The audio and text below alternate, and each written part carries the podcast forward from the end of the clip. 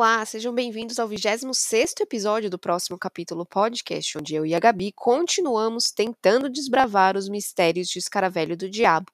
No episódio de hoje, a gente vai conversar sobre o capítulo 15, Entre a Vida e a Morte, e o capítulo 16, Raquel fala do inseto. Oi, amiga, tudo bem? Tudo bem com você? Por aqui tudo tranquilo também. Antes de a gente começar a falar desses. A, o uhum. autor, a autora, nós e o assassino. A, autora não, a narradora, né? O narrador, uhum. que sabia. Então, é, não foi entregue, ela não estava esperando, aí ela estava lá cometendo o adultério dela, né? Traindo o noivo, quase noivo, com um rapazinho. E aí, quando ela voltava para casa, ela foi atacada por alguma coisa indescritível. Uhum. Aí, pela sorte que ela tinha, tinha um médico, era um médico ginecologista que estava passando de carro lá pela região e aí conseguiu é, socorrê-la. E aí tinham três fanfarrões lá passando também e acabaram chamando a ambulância e aí ela conseguiu chegar no pronto-socorro. Hum, e o que a gente Foi... é, acredita é que ela tá viva por causa dos títulos dos capítulos. Isso, exatamente. Que esse, esse exatamente que a gente vai ler agora. O primeiro não está tão claro, porque ela está entre a vida e a morte, ou seja, ela está ainda viva. Mas é, o outro, que é Raquel fala do inseto, nos leva a crer que se Raquel vai falar, é porque ela está viva, né? Uhum. E o inspetor Pimenta continua né, com a teoria dele de que o assassino está ali na casa da senhora Che mas uhum. ele ainda mantém as investigações assim nível na secreto. Surdina. Isso. Isso. a sociedade só na articulação. Exato. A sociedade civil não tá entendendo nada, não sabe de nada, tá tudo super secreto, né? Exatamente. Então, esse capítulo, capítulo 15, Entre a Vida e a Morte, começa com a Raquel sendo operada, né? Na verdade, ela já foi operada e eles tive... o médico do pronto-socorro falou que ela teve um choque hemorrágico, é, hemorrágico, perdeu muito sangue. Depois da cirurgia, ela foi levada para se recuperar e ela estava com a pressão arterial muito baixa. E aí, então, eles estavam dando plasma e coramina para ela, para ela poder se recuperar, né? Nisso, o médico ginecologista que tava, que, que a socorreu, que a, que a assistiu, ele estava lá isso é, era bem assim no meio da noite, lembra? Ela foi atacada, era meia-noite, mais ou menos, né?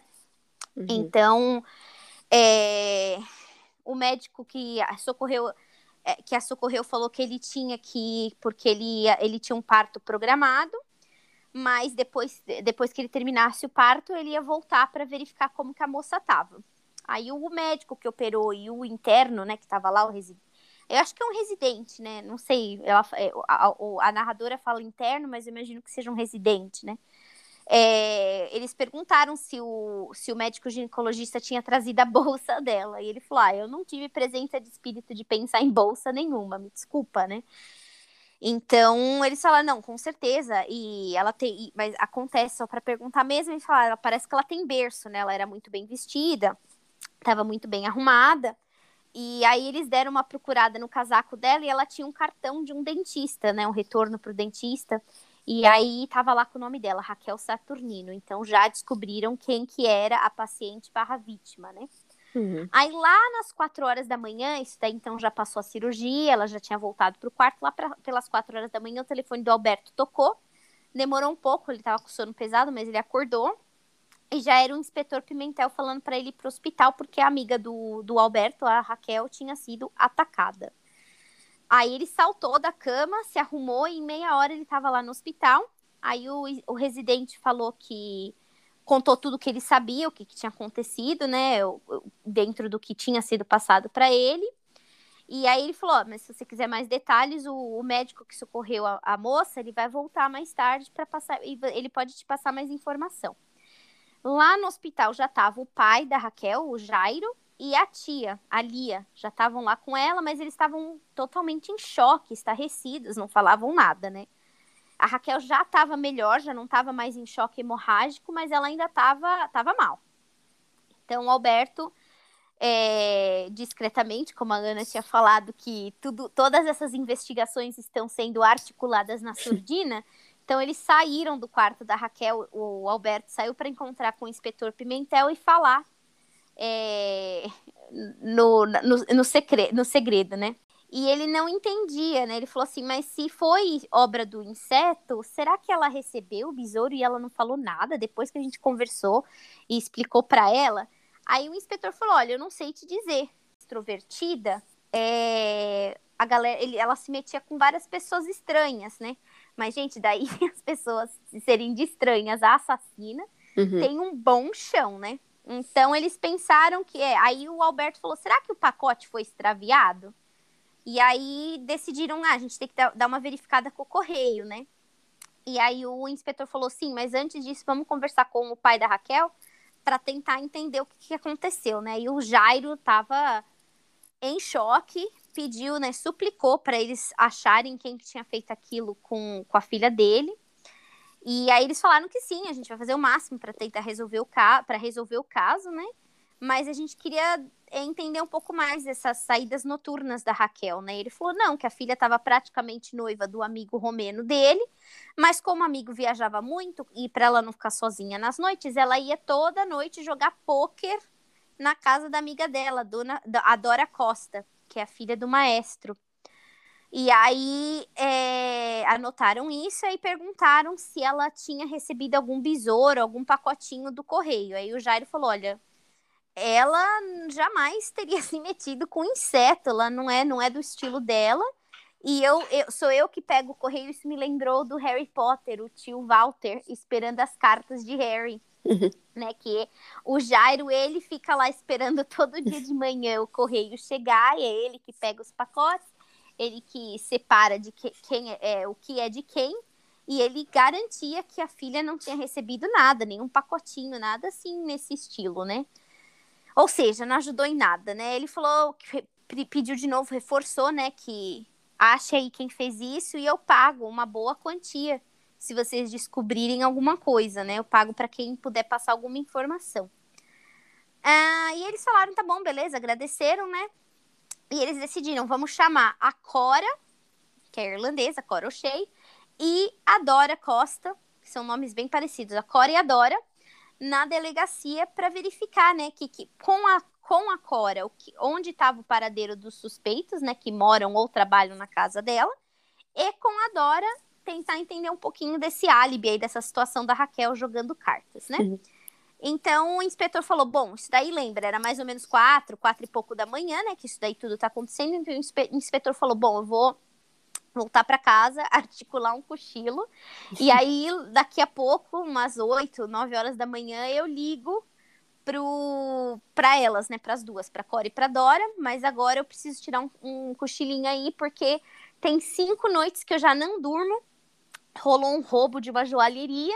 A gente não sabe ainda se isso tem alguma coisa a ver, é relacionado com o assassino, com a nossa questão do escaravelho do diabo, ou se é realmente vida de um policial num, numa, numa cidade, né? Que ele falou uhum. que ele, esse roubo da joalheria tá tirando o sono dele. E aí ele falou assim: Ah, então, Alberto, eu vou lá dormir e você, que tá de voluntário otário, fica aqui para descobrir mais umas coisas com o ginecologista que é, socorreu a Raquel. E aí, como o Alberto também não tem nada para fazer da vida, né? Falou: tá bom, beleza, fico sim. Aí a Raquel, ela começou a se estabilizar um pouco, ela tava, tava melhorando, mas não, tava falando nada. Ainda tava em choque. Aí o ginecologista, ginecologista terminou o parto que ele tinha programado, ele voltou lá pro quarto da Raquel como ele tinha prometido para verificar com ela. E aí o Alberto começou a fazer perguntas, né? Aproveitou que ele estava lá, ele falou: olha, que a expressão de horror que a Raquel tava, tinha no rosto quando eu, eu a socorri foi a coisa que mais me chamou a atenção. Aí o Alberto perguntou: você acabou vendo alguém correndo? Ou viu alguém nos, ali ao, ao redor, né, tentando fazer alguma coisa, ou que pareceu suspeito? E aí o, o médico falou: não, minha única preocupação era socorrer a moça. Que faz sentido, né, gente? Aí tá bom, então ele não teve informação nenhuma do médico, né? Aí amanheceu e aí o Alberto voltou de novo para ver a Raquel. Ela tava muito pálida e aí ele viu um contraste assim bem forte entre os cabelos vermelhos dela e o lençol branco. E aí, é, quando ele chegou lá, ela tava balbuciando umas palavras desconexas, nada tava fazendo sentido balançava a cabeça de um lado para o outro, ou seja, ele chegou à conclusão que ela estava viva, estava saindo da zona ali de perigo, mas ela estava ainda muito, muito sensibilizada, né, para poder falar alguma coisa. E esse capítulo termina aqui com ela acordando, né, não falando nada com coisa alguma e sacudindo a cabeça de um lado para o outro. Uhum. É, ela é a primeira vítima que sobreviveu, né? Então isso daí já come... essa essa que a gente tinha falado, né, dela ter sido atacada lá na rua, ela é, é esse ataque ele tá totalmente oposto do que como de como o assassino vem vem agindo, né? Ele definitivamente essa questão toda dele atacar no meio da rua não tá muito no modo operandi, operando dele, né? Uhum. É justamente o que a Ana falou, ele, ele ela sobreviveu, primeira vítima que talvez vá poder falar alguma coisa que vai entregar o nosso inseto, né? Então, o capítulo 16, que é o seguinte, que se chama Raquel fala do inseto, já dá uma ideia de que, do que vai acontecer, né? Supostamente então, ela vai falar. É, reza a lenda que vai ter alguma, alguma coisa que vai ser falada. Uhum. Então, 10 da manhã em ponto, Cora e Dora, da dupla sertaneja, estava lá na delegacia para falar com o inspetor. A Dora, quando soube que a Raquel foi é, atacada, estava surpresa, não sabia disso. E ela falou: olha, ela não estava na minha casa. E, para ser bem sincera, ela não estava na minha casa em nenhuma das outras noites. Ela nunca veio aqui jogar pôquer. Já caiu ali uhum. Por terra o que estava acontecendo com Raquel, né? Ela falou: mas eu sei que ela tem um namorado escondido. E a Dora falou: já, eu já ouvi algumas vezes, os, os vi algumas vezes no bosque, eles ficam conversando. Ela falou: mas esse cara ele não presta. Ele vive bebendo, vive jogando nos bares da cidade e mete o pau na Raquel quando ele tá com os caras no bar, ou seja, não presta. Aí ela falou: não sei o nome dele, mas se eu encontrar, se eu ouvir pessoalmente, eu vou saber quem que ele é, eu posso identificar. E aí o Silva falou: e onde que a gente pode encontrar esse cara? Ela falou: ah, ele, daqui a pouco, se a gente sair na rua, ele vai estar tá lá. Nossa, gente, total Naquela rua principal, ele deve estar tá andando para cima e para baixo, na única rua Evidente, da cidade. Evidente, não tem nenhuma outra rua na cidade que ele poderia estar, né, gente? Não faz fica o menor ali sentido. A delegacia e o bosque. Isso, é a rua 1 que fica entre a A e a B, né, gente? Então, é onde tem a farmácia, o, o a, a, delegacia, o uhum. hospital. Uhum. É, só não tem o, bo o bosque. O bosque é tipo duas quadras para trás. Aí ela falou: daqui a pouco então a gente vai lá na rua principal que a gente acha o indivíduo, né? Aí, enquanto isso, a senhora O'Shea, ela não estava entendendo por que, que ela tinha sido chamada, que conexão é essa, né, do, desse ataque com o pessoal da casa dela. Então, apesar dela ser mulher, eles decidiram contar para ela, confidenciar o que estava acontecendo. Então, contaram tudo, a questão toda dos ruivos, abriram a porteira lá para a mulher, já jorraram todas as informações. Já sabemos que isso daí vai dar fofoca, né, gente? Uhum. Ela ficou horrorizada, ficou em choque pensou no filho dela, claro, né? Que também foi a vítima número dois, né? E aí ela falou, olha, ela passou todas as informações que ela tinha, né, dos funcionários e dos moradores é, na noite anterior. E o relatório que ela passou, que a gente já vai falar sobre, bateu com as informações que os vigias, que não estavam vigiando as vítimas, mas sim os suspeitos, tinham. Mais ou menos, porque também a gente vai ver que eles são meio atrapalhados, né, gente? Então, ela falou que o senhor Grátis jantou, ele saiu para comprar frutas ele voltou mais ou menos umas 22 horas e foi deitar. O senhor Gideon e a Verônica, eles foram no cinema e eles voltaram mais ou menos. Eles foram no cinema na última sessão e eles voltaram mais ou menos uma meia-noite. Aí o Alberto ficou em choque de saber que ela tinha saído com um americano. Claro, ela ia ficar se guardando para esse babaca o resto da vida, gente. Uhum. E aí ele já imaginou os dois de mãos dadas, né? E de e ela deitadinha lá no, na, na, encostando a cabeça dela no ombro do rapaz, do, do homem, né? E trocando juras de amor, e aí, nesse, enfim, nesse enquanto ele tá lá nesse devaneio, o Tira, né, que tava acompanhando o casal, perdeu eles de vista, gente. Olha isso, ele é ótimo na função dele, não conseguiu acompanhar.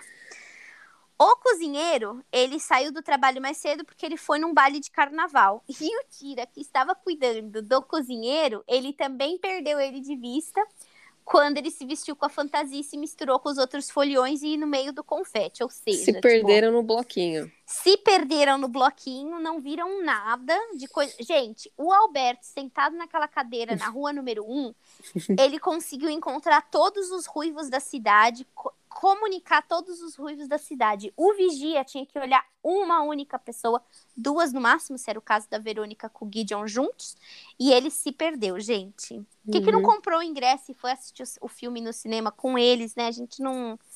Enfim. Uhum. Acontece, eu acho, né? Sei lá, só o trabalho dele. A copeira, ela não saiu de casa, ela ficou por lá mesmo, terminou de trabalhar, foi deitar, acabou o dia dela, né? E aí o inspetor, depois que a, a, a Cora contou tudo isso e, e ele confirmou, né? Validou com os do com as situa com as informações passadas pelos vigias. Ele falou, olha, nenhum deles de verdade tem um, um álibi perfeito, né? Porque o senhor Grátis, ele poderia ter dado boa noite para todo mundo, saiu é, para o quarto dele, e como o quarto dele tem a saída separada, né? Não, não, ele não precisa passar por nenhum hall principal, nenhuma sala comunal, já dá de, de, de saída mesmo. Ele poderia ter fingido que foi deitar e, na verdade, saiu, né? Pro, pro ataque, pro uhum. abate. Aí a Cora falou: olha, é até possível, mas não, não acho que seja o caso, porque eu tava falando com o meu filho, Marmaduke, né, na, na, na, até uma, mais ou menos umas 23 horas, e nesse período, o Grátis ele saiu para tomar um leite, estava de pijama naquela hora, e depois voltou para o quarto dele. Mas lembrando, gente, isso de novo, 23 horas não é meia-noite, ainda tem uma hora uhum. que ele poderia ter ido, né? Então não é muito, ela acha difícil, mas não, não é impossível, né? Aí ela falou: quanto a Verônica e o Gideon, é, ela não, ninguém podia garantir mesmo, né, que eles tinham ficado até. Ah, não, desculpa, isso é o inspetor falando que quanto a Verônica e o Gideon, ninguém tem como garantir que eles ficaram para assistir o filme até o final. A não ser o investigador, o policial que estivesse vigiando eles, tivesse entrado no cinema, sentado lá e acompanhado eles durante todo o período, né? Foi justamente isso que eu falei. Ele tinha que ter entrado, né, gente? Comprado o bilhete, o ingresso e entrado na sala para assistir, sentar na cadeira de trás dos caras. É, ainda mais se eles saíram com a muvuca toda, né? Então, tira, é um tira de araque esse daí, gente. É, a Cora falou assim: olha, até é possível que eles não tenham ficado até o final do filme, na sala do cinema. Mas eu estava lendo quando eles chegaram, era mais ou menos uma meia-noite e meia. E é, eu imagino que, como eles, estão, eles estavam juntos, meio que desabona né, o assassino, se eles estão em dupla, né?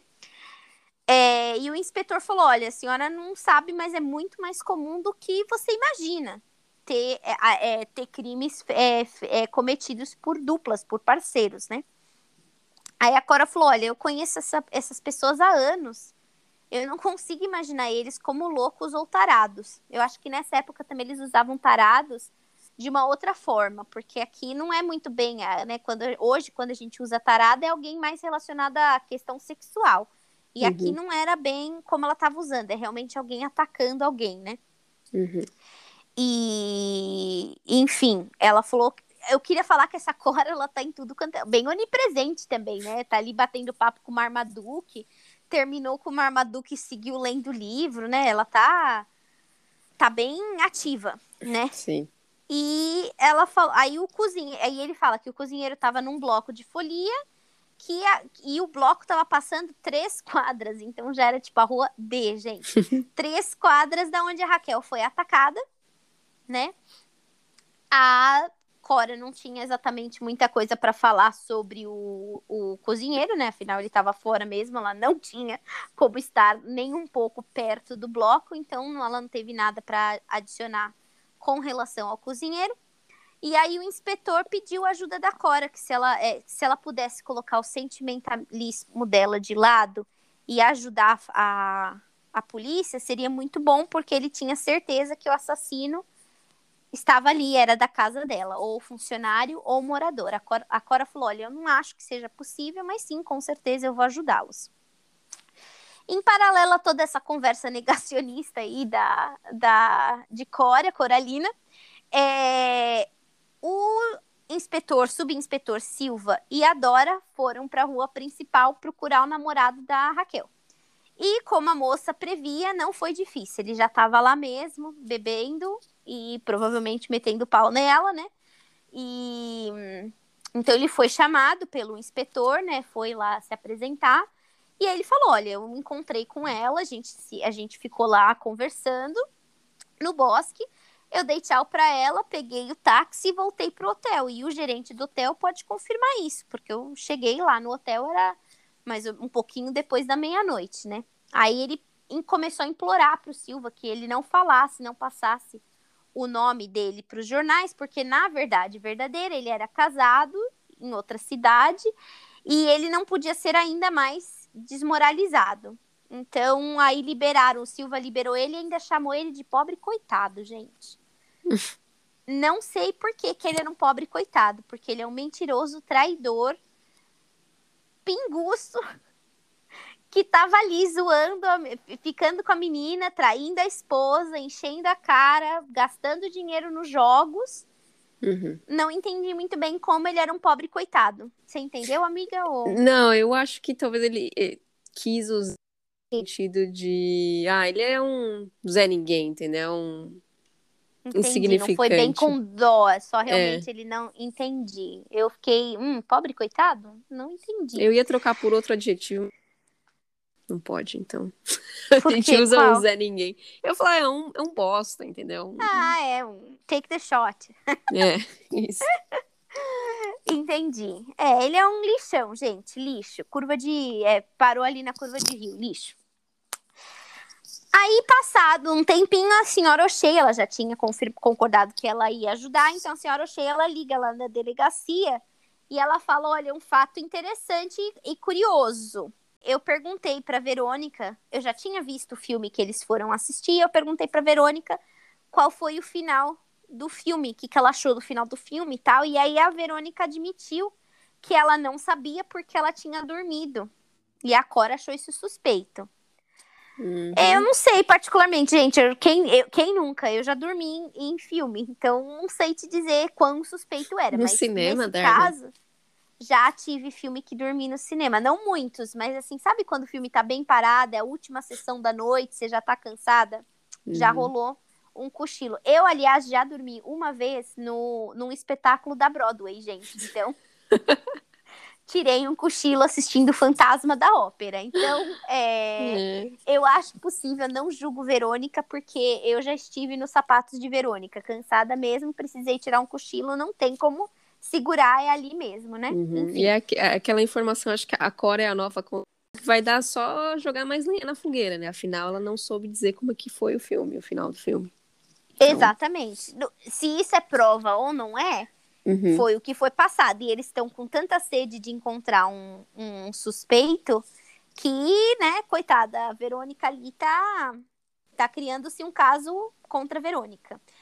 E ela falou: Olha, já o senhor Gideon eu não tenho como ajudar porque ele foi para os Estados Unidos e ele vai ficar um mês lá nos Estados Unidos tratando de coisas da empresa. Então, é, ele sendo assassino ou não, a gente não tem muito o que fazer porque ele nem tá aqui, eu não tenho como perguntar nem verificar nada.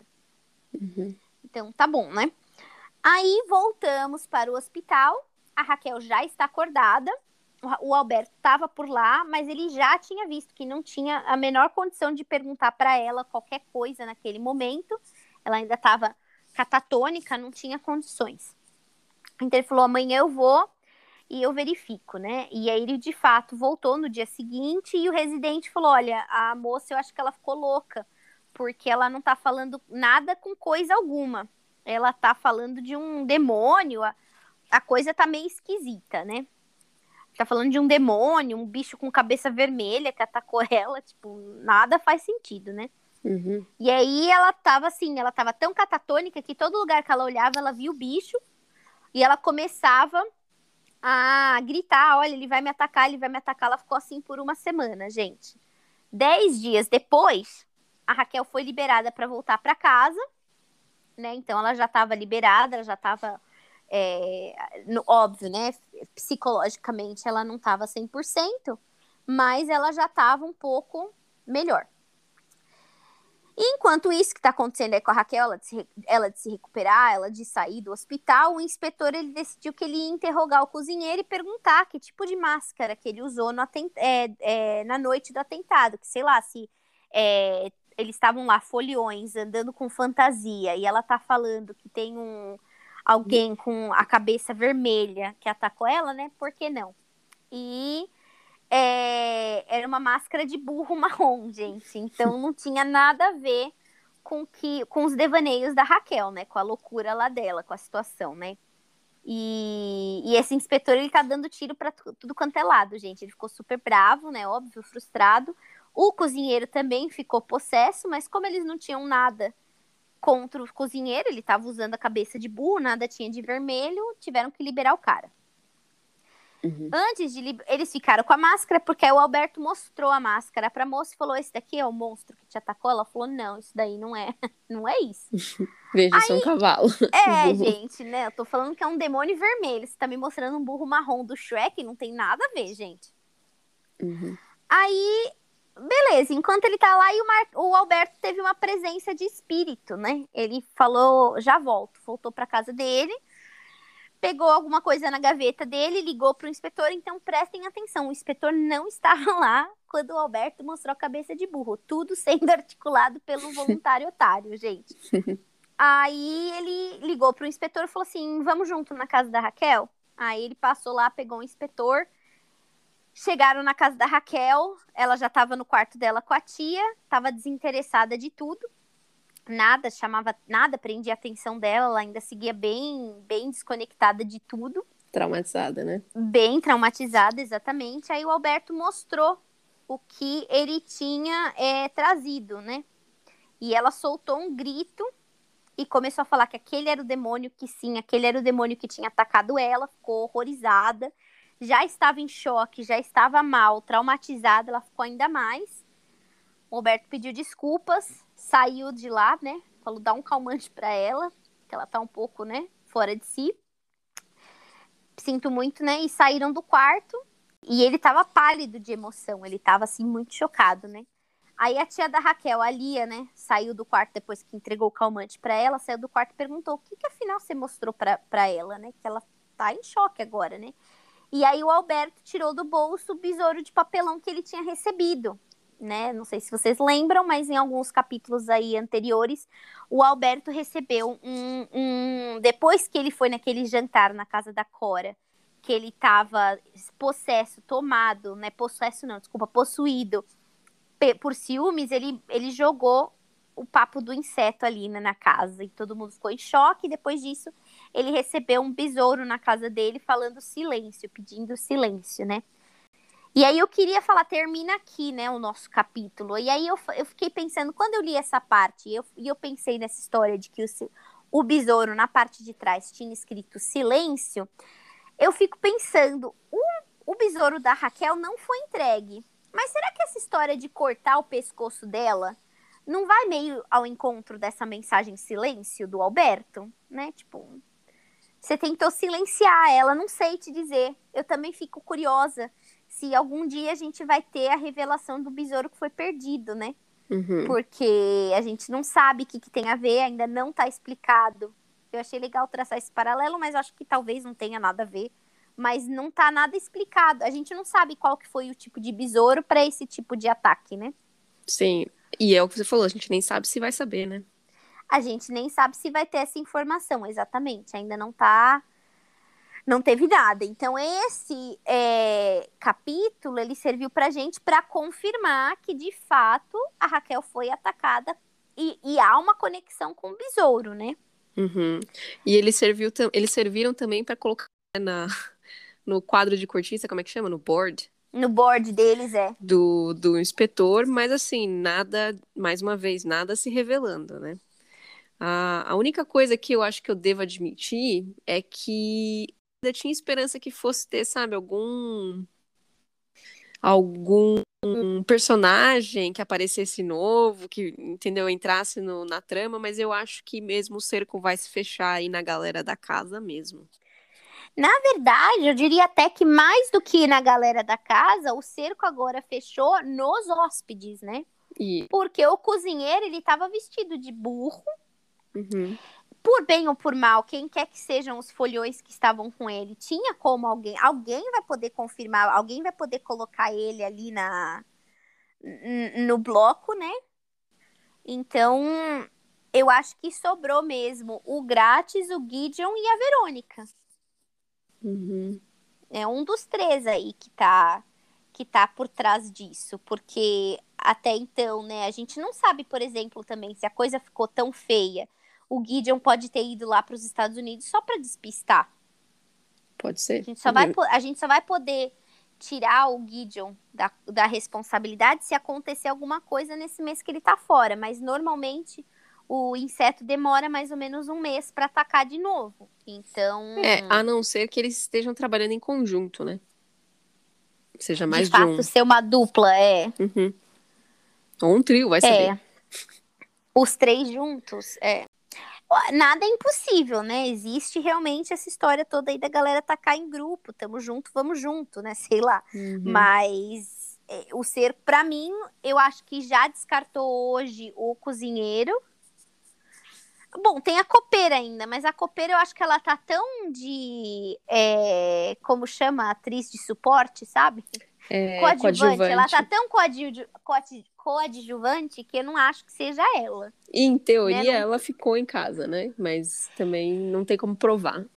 É, a não ser que a gente também não sabe que o que fala que só tem o Gideon e o Gratz que tem é, saída do, do apartamento deles pra fora, né? Uhum. Mas ninguém fala da questão do, dos funcionários, né? Onde fica o quarto deles? É, é, é separado? Eles têm que passar pela casa? A gente não sabe, não, não, isso não tá claro. Mas aí, pra mim, reforça novamente quão coadjuvante, coadjuvante ela é, que a gente nem sabe onde ela tá, né? Eu, eu acho que ela é, é uma, assim, se é ela, ela tá bem. No, Fala- no- vamos ver. Nada da história dele. Ela não iria perder a história num suspeito que você não tem nada de, de história. É, exatamente. O senhor Grátis, ele é o querido por todos. Isso deixa ele bem suspeito. E o Uhum. senhor Gideon é aquele tímido, né? Ele é super tímido, que também deixa ele suspeito. Será que ele é todo tímido e aí ele sente justamente essa raiva por ele não conseguir é, ser um pouco mais extrovertido, por ele ser tão introvertido? E aí tem a Verônica, que eu não sei, a Verônica é uma suspeita, mas é também difícil porque é difícil você imaginar uma menina, uma moça tão pequena ser possível, ser capaz de ir lá e enfiar a espada no, no Clarence do jeito que foi enfiado e, e ele no, No. Clarence não, desculpa, no Hugo. E Uhum. quando o Hugo foi encontrado, eles viram que tinha aqueles traços de clorofórmio. Então, assim, e se o cara acordou e tentou se mexer um pouco? Tem que ser, eu imagino que tenha que ser alguém um pouquinho mais forte Uhum.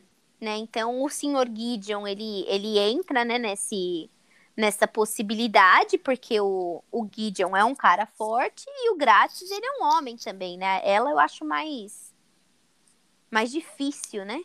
Você. Mas aí, é, como a gente conversou, não teve nada nesse capítulo que confirme nada. Tá só jogando Uh-uh. mais coisa no nosso, no nosso board de.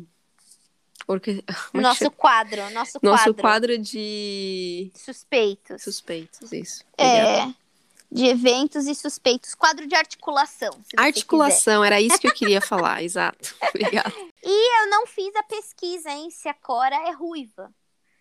É. Fiquei de ver isso, ficamos de ver isso e a gente não viu. É, porque parece que agora, gente, o último que tá sobrando é o padre, né? Ruivo. Porque aqueles outros dois, os meninos que foram encontrados lá, os irmãos, filhos da australiana, eles saíram da cidade. Uhum. A Raquel foi atacada. Então tá faltando que a gente tenha mais uma vítima só. O ideal é que ela saia da cidade também depois dessa, né? A Raquel, você disse. Sim, porque É, agora, porque além ela dela sobreviveu. sobreviver. Exato. Além de ser ruiva, ela sobreviveu. Além de ser ruiva, ela tá viva e consegue falar que é o, o besouro, né? Então, aquela história do silêncio, menos ainda, né? Não, não, não, não coube aqui, né? Do jeito que o Alberto é, é capaz dele chegar lá na casa da Copa. Assim, é, então, ah, vocês tentaram matar minha amiga, mas não deu certo. Aí ele coloca a Raquel em perigo ah, de novo. Né? Batata que ele vai fazer um negócio desse, porque ele é todo. ele é todo. Tá tão bravinho, tão ciumento, né? É bem capaz. É. Mas é ali, é aqui que a gente fica. Os próximos capítulos chamam-se o 17, Pânico na Cidade, e o capítulo 18 chama A Sombra.